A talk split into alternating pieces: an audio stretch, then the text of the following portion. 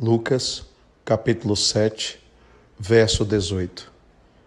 E os discípulos de João anunciaram-lhe todas essas coisas. Os discípulos de João lhe comunicaram tudo quanto era realizado através de Jesus.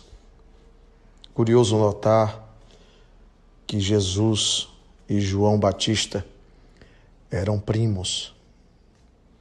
Curioso notar que João passou muito tempo longe de todos, vivendo nos desertos, orando, jejuando, se vestindo de peles de animais, com uma voz eloquente, uma oratória contundente, anunciando a necessidade do arrependimento, porque estava próximo o reino dos céus porque estava próximo o dia do Senhor.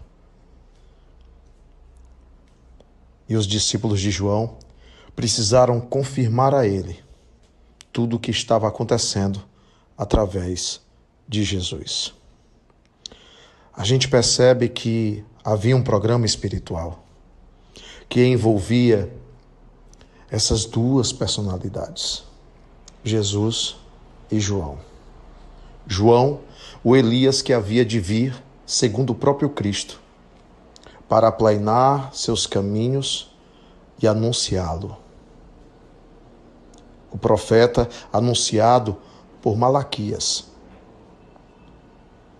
Há um programa espiritual no sentido de fazer com que houvesse uma conexão entre a pregação de João Batista e tudo quanto o Cristo haveria de trazer da boa nova ao coração de cada homem.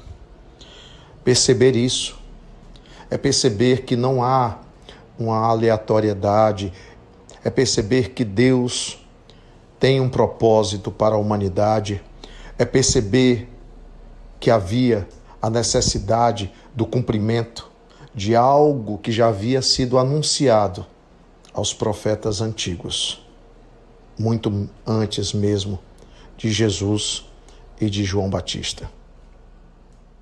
Precisamos enxergar isso, perceber que Deus tem um propósito na tua vida, na minha vida, na vida de todos nós, perceber que Deus tem um plano para a humanidade inteira, perceber que existe uma pedagogia divina, que existe uma ação de Deus através daqueles que ele envia para poder apontar o norte, a bússola segura, o encaminhamento para cada um de nós.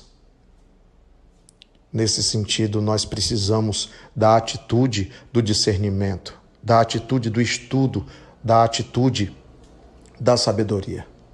Precisamos de evangelho na atitude.